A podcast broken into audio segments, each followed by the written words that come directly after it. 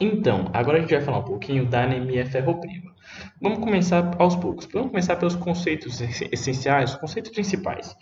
A anemia ferropriva é a anemia mais comum do mundo. A gente principalmente vai estar correlacionada com a ferritina baixa, ou seja, menor que 15 mg por mililitro de, de, de sangue. O que é ferritina? A ferritina é o marcador de estoque de ferro. Então, ou seja, se o marcador de estoque de ferro estiver baixo, a gente vai pensar numa anemia ferropriva. Então, ademais, a gente pode também pensar que no adulto a causa é sangramento até que se prove o contrário. Então, a gente, no adulto, a gente vai ter, vai pensar numa anemia ferropriva por causa de um, de um sangramento até que se prove o contrário. Por isso, esse prova o contrário, por isso que é bom dar uma olhada no TGI do paciente, porque pode haver uma úlcera, alguma coisa assim que pode levar a gente imaginar que seja um sangramento. Ademais, a gente pode falar que, que essa absorção de ferro no indivíduo ela ocorre no, na, nas porções do tubo digestivo delgado proximal. Então, o ferro é mais absorvido no tubo digestivo, é no tubo, no, no intestino delgado proximal. Também pode ocorrer uma má absorção de ferro por meio de outras doenças, como a doença celíaca, que seria um exemplo. A gente tem que descartar isso, porque se a gente for a doença celíaca, não pode levar a anemia ferropriva. São coisas diferentes. Além disso, a gente vai ter uma coisa super importante, que é os conceitos de fisiologia da doença. A nossa dieta ocidental, ou seja, nossa dieta aqui do ocidente, a gente, a, gente se alimenta de 10 a 15 miligramas de ferro por dia. Lembrar que as proteínas são ricas em ferro, principalmente a carne.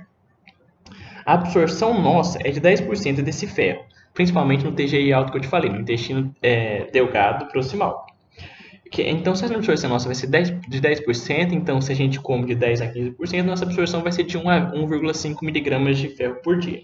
O ferro ele é melhor absorvido quando ligado ao agrupamento M, então, o ferro, quando vai estar ligado ao agrupamento M, ele vai ser melhor absorvido, porque há receptores nos enterócitos da mucosa intestinal que absorvem esse ferro ligado ao agrupamento M. Há uma pesquisa que relata que o ferro ligado ao agrupamento M é absorvido em torno de 10 a 20%, enquanto o ferro não ligado ao agrupamento M é, é absorvido em torno de 1 a 5%.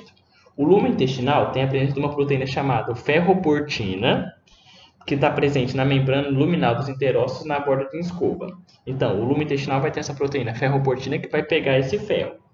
Ok? O, esse ferro, é, então ele vai ter esse ferroportina presente na membrana luminal dos enterócitos na, em, na borda de escova.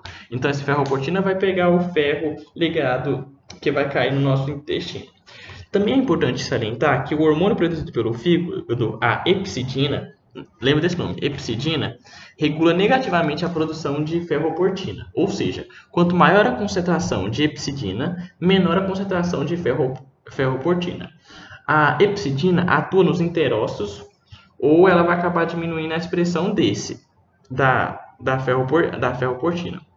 Desse modo, grande parte do hormônio endógeno regulador da ferroportina é a epsidina, produzida no fígado. Então, a epsidina é o hormônio o regulador é, endógeno nosso que regula a produção de ferroportina.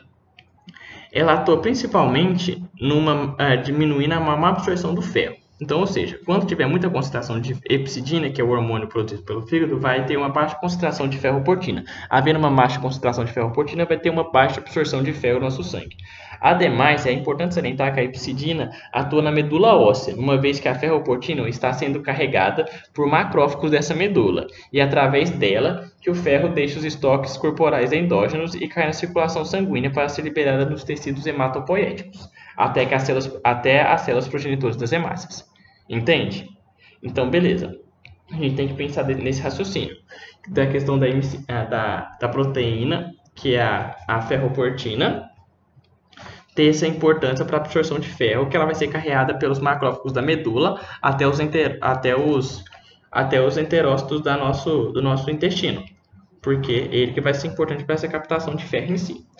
A, a perda normal de ferro do ser humano por dia é de torno de 1 miligrama por dia, que é, por exemplo, por meio da esfoliação da é, cutânea mucosa nossa, o que vai equilibrar com a absorção intestinal. Então, ou seja, você tem uma perda que equilibra com a absorção.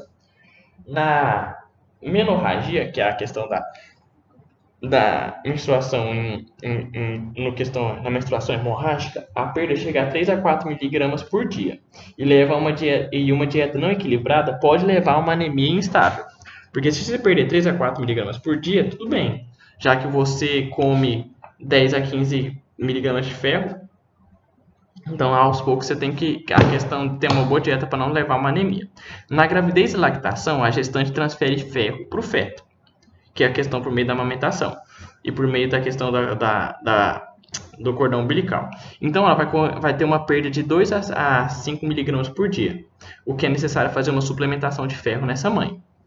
Tranquilo?